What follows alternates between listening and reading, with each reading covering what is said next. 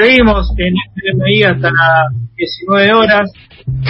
Hablamos, escuchamos los audios del presidente, hablamos un poco de lo que las medidas adoptadas, los casos de coronavirus que aumentan diariamente y para hablar del tema, para meternos con las voces de profesionales que nos ayuden a, ver qué es lo que está pasando, estamos en línea con Jorge Jakowski, que es secretario general de la Federación de eh, Profesionales de, la Salud. ¿Cómo estás, Jorge? Buenas tardes. ¿Qué tal? Buenas tardes, ¿cómo están? Todo bien. Eh, primero preguntarte por ahí, bueno, ¿cómo está el, sistema de salud? ¿Cómo están los profesionales de la salud en estos días, digamos, en estas horas? Bueno, ¿cómo me decís? ¿Cómo estaban antes de ayer o cómo está, estuvieron hoy después del discurso de Fernández? Sí, por ahí las dos cosas, porque... Las dos cosas, sí, sí, sí. O sea que es una un ataque de locura les agarró a los compañeros y no a los a los este, opositores, este, a todo el mundo. Creo que hubo una, una equivocación gravísima en la comunicación, porque eh, verdaderamente eh, hablar eh, de relajación cuando ha ocurrido un fenómeno natural y echar la culpa al sistema de salud y de hecho a los trabajadores de la salud que se sintieron tocados por esto, trabajadores que están en tensión y no se han relajado nunca, eh, fue, no sé quién le escribió el discurso, pero si tiene un Ghostfighter, eh, lo tiene que echar. Porque lo que pasó es un fenómeno totalmente natural. Estuvimos pisando un año las cirugías programadas, las vesículas, las pobres este, eh, viejitas que no podían hacerse el reemplazo de cadera y no podían caminar, gente con operaciones cardiovasculares que tenían que hacerse.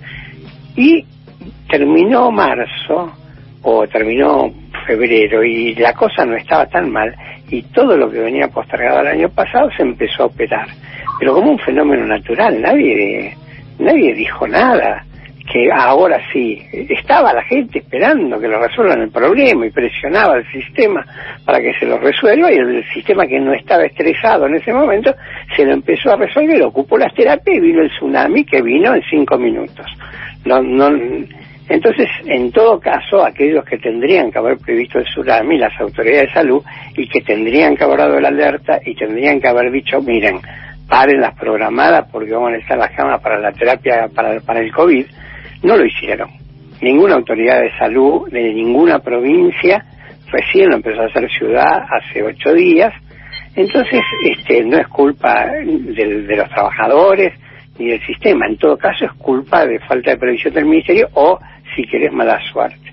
Así que eh, se sintieron ofendidos porque efectivamente eh, el estado de agotamiento en que terminó el, el trabajador de la salud después de este año, con salarios más bajos, precarizados y este, enfrentando la segunda ola, te digo que el único paliativo y que lo reconocemos y está muy bien es la vacunación. Personal de salud 90% está vacunado, eso es un alivio, vamos con un poco menos de estrés al trabajo, eh, con un poco más de confianza, pero bueno, ese error de comunicación desató una ola de furia, espero que ahora el tema se encarrile. Un poco, Jorge, después le explicó, bueno, ese error, coincidimos plenamente en lo que vos estás diciendo, pero eh, sumado a, esa explicación que él dio, dice, bueno, en estas, estos, estos 15 días que tomamos medidas van a, van a servir para que se relaje el sistema de salud, digamos, se desocupen esas camas que estaban ocupadas con eh, cosas que no tienen que ver con el coronavirus. Y bueno, ahí que se aliviane, vamos a ver cómo siguen las, medidas o las restricciones que vayamos tomando. Vos en ese marco, ¿cómo ves las restricciones, el resto de las medidas que tomó eh, el Poder Ejecutivo, digamos? Mira, eh, nosotros, este, como, como colectivo sanitario, no somos ni pro restricciones ni anti restricciones parece Betty Barrio Norte, ¿no? no estoy en contra ni a favor de nadie. Pero eh, efectivamente yo creo que la restricción es un arma no permanente en la lucha contra la coyuntura de COVID, que la ha usado todo el mundo, regímenes de centro, de izquierda, de derecha, es decir, no tiene color político ni este, ni está atravesada por ninguna grieta. ¿Es oportuna esta restricción? Es necesaria, porque los casos están subiendo a gran velocidad, a gran velocidad, y en ese sentido nosotros no la cuestionamos de ninguna manera. Sí hacemos hincapié en que las medidas de compensación, en caso de que se prolonguen, tienen que prolongarse en la misma proporción. Está muy bien este subsidio de 15 mil pesos, pero este el año pasado nos dejó un tendal de pobres mucho mayor al final del año que cuando comenzó la pandemia, lo cual quiere decir de que las políticas de compensación del Estado no fueron totalmente eficaces. Así que, por un lado, no cuestionamos las restricciones, la tiene que tomar la autoridad sanitaria con toda libertad y a su vez el Estado tiene que garantizar la compensación económica para que la miseria no se profundice. ¿Qué tal? Eh, Campa te saluda. Una pregunta quería hacerte en, relación a, la vacunación. Alguno de los números que están circulando es que ya eh, la Argentina adquirió 7 millones de vacunas y ya hay 4 millones de personas vacunadas.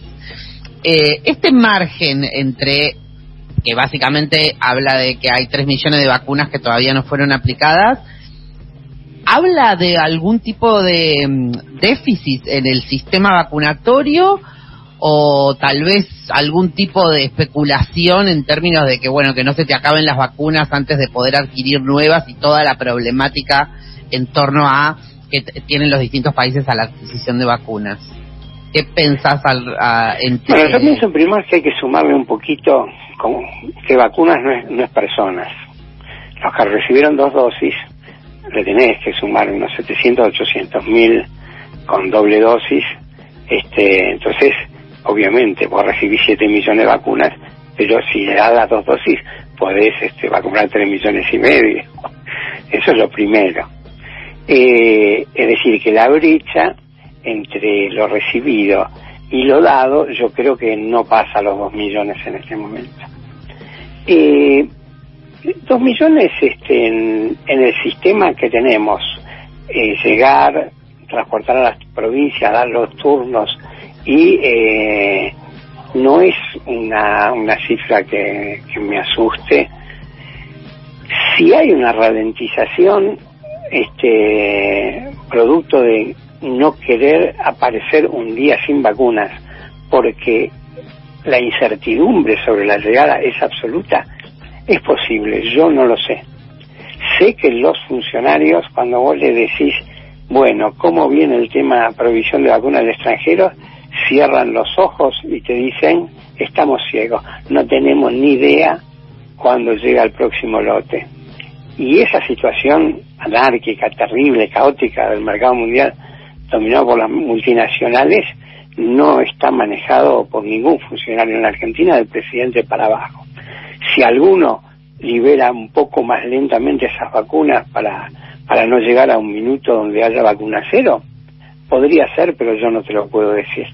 Lo que sí es que, bueno, a la larga, este, las vacunas se, se, da, se están dando, pero eh, impactan hoy en la epidemia mucho menos de lo que uno hubiese deseado, ¿no? Es decir, de la población argentina que debería haber estado vacunada para encarar la pandemia mejor en esta etapa estamos bastante lejos, ¿no?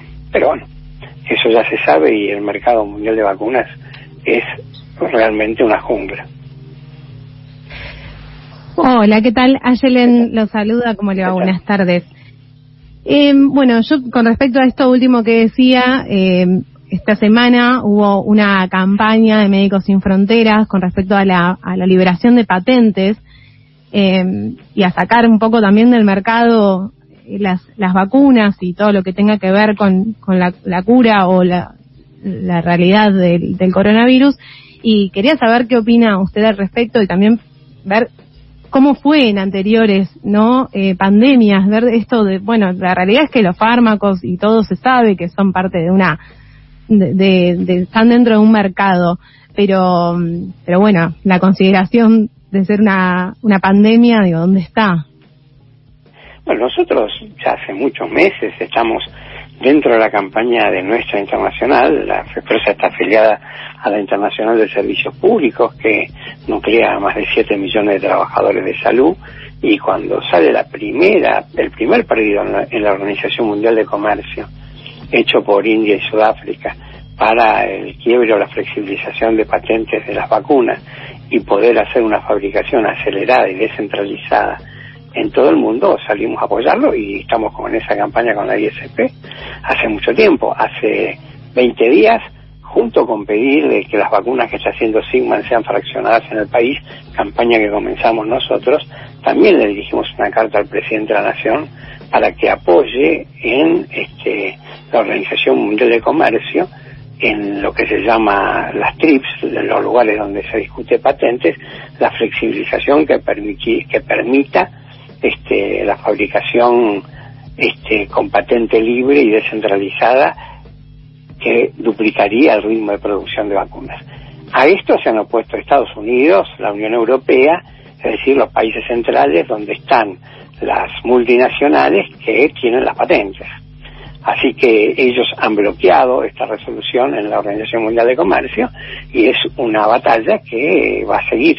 Por el momento, todas las patentes, están en manos de, de la dictadura de las multinacionales eh, no hay ningún quiebre ni flexibilización y vamos a seguir como estamos. Pero bueno, tenemos que seguir peleándola y en todo el mundo. Jorge, una de esas peleas que recién este, decías era lo que tiene que ver con el laboratorio Sigman, con la vacuna de AstraZeneca, si no me equivoco, y ese proceso de que, bueno, viajan a México eh, y después acá creo que no vuelven, o sea, o si vuelven, vuelven en menor cantidad, y este, lo que dicen acá es que, bueno, no podemos producir el envase o no se pueden envasar acá. Este, digo, ¿cómo es ese conflicto para entenderlo bien y para entender qué es lo que se podría hacer acá, qué es lo que deberíamos exigir y demandar de este lugar? Mira, estamos produciendo el principio activo, lo estamos mandando a México, ya mandamos más de 20 millones de dosis.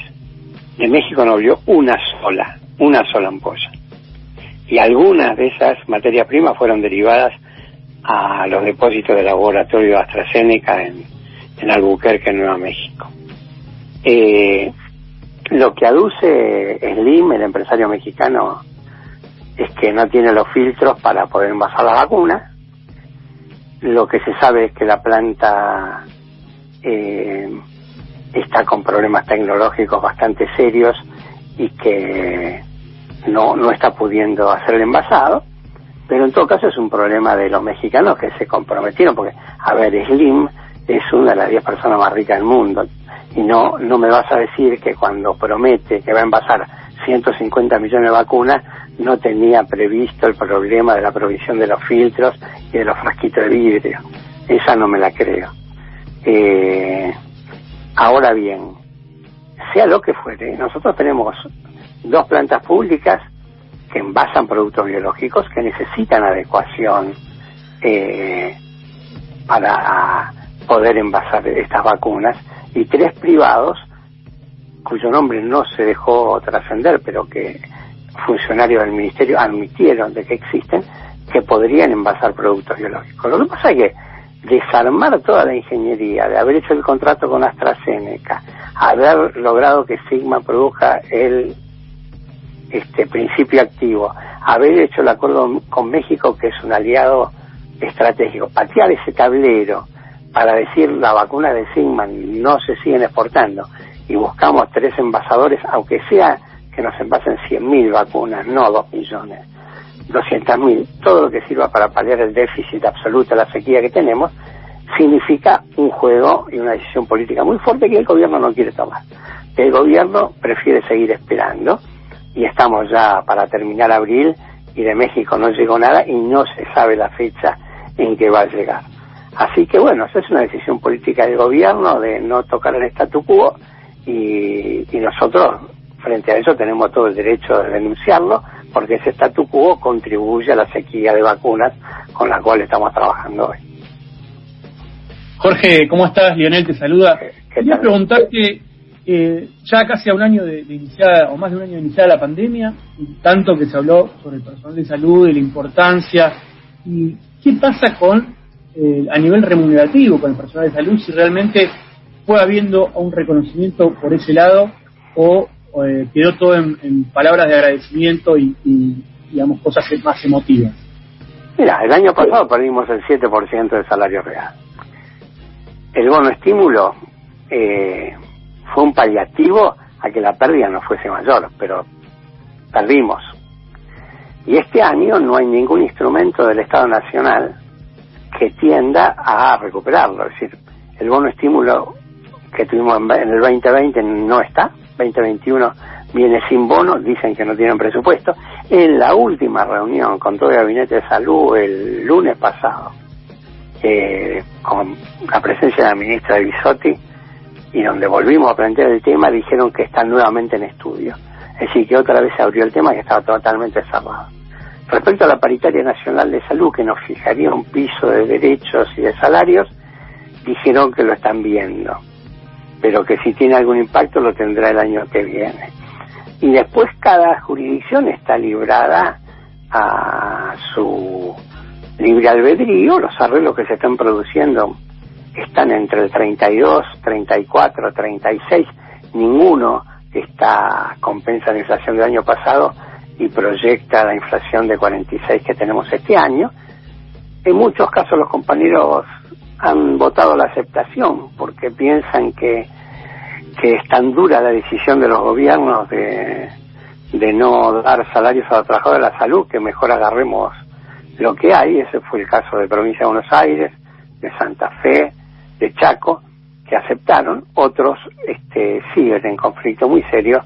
Neuquén, Río Negro, eh, Tucumán, eh, están exigiendo una compensación salarial eh, adecuada, pero lo que sí es cierto es que no hay intervención del Estado Nacional para levantar el piso de salarios de los trabajadores de la salud, que seguimos un poquito peor que en el año 2020. Una última pregunta quería hacerte más a título personal. ¿Qué crees vos? Porque hay muchas eh, especulaciones eh, con respecto a, bueno, lo que se llama como la nueva normalidad. ¿Qué actividades o qué cuestiones te parece que son cosas que ya son incorporadas? Tipo prácticas, no sé, me imagino, bueno, vamos a andar con barbijo arriba de los colectivos para siempre.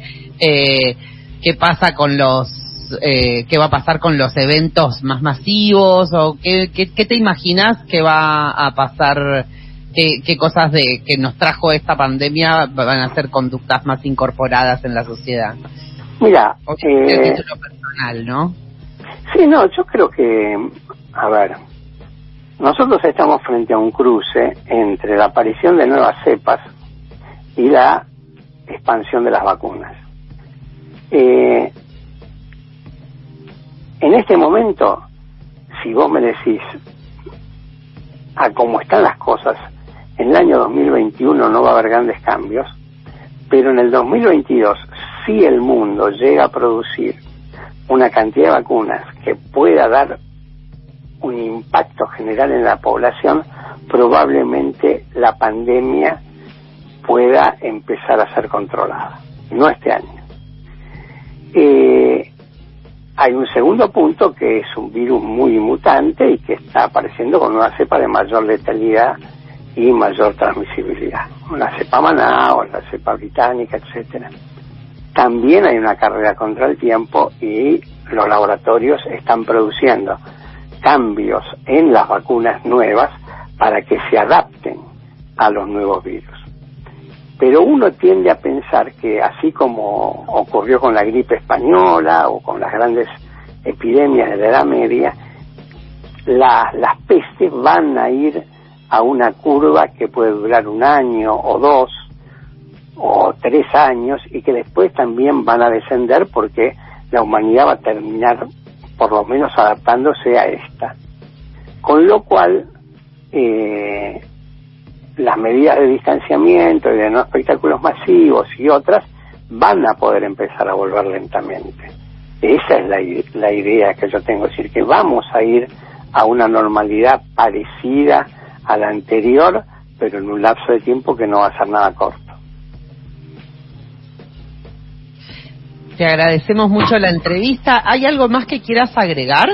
No, he de decir que em, seguimos este, en campaña para que el, el Estado Nacional eh, revea su situación de no intervención, tenga un nuevo bono estímulo, eh, haga un reconocimiento a los trabajadores de la salud, seguimos apoyando las luchas en, en todas las provincias, queremos realmente eh, un reconocimiento y de alguna manera que esta GAF del presidente Fernández y de la ola de indignación que trajo sirva para que reflexionen de que no le están dando toda la ola que hace falta al equipo de salud, que necesitamos una mirada más empática y una decisión política más fuerte para sostener esta etapa de la pandemia.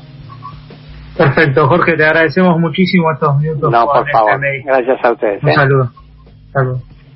Ahí pasó Jorge Jakowski, eh, presidente de la Federación de Profesionales, Federación Sindical de Profesionales de la Salud. Vamos a escuchar algo de música eh, y seguimos con más FMI.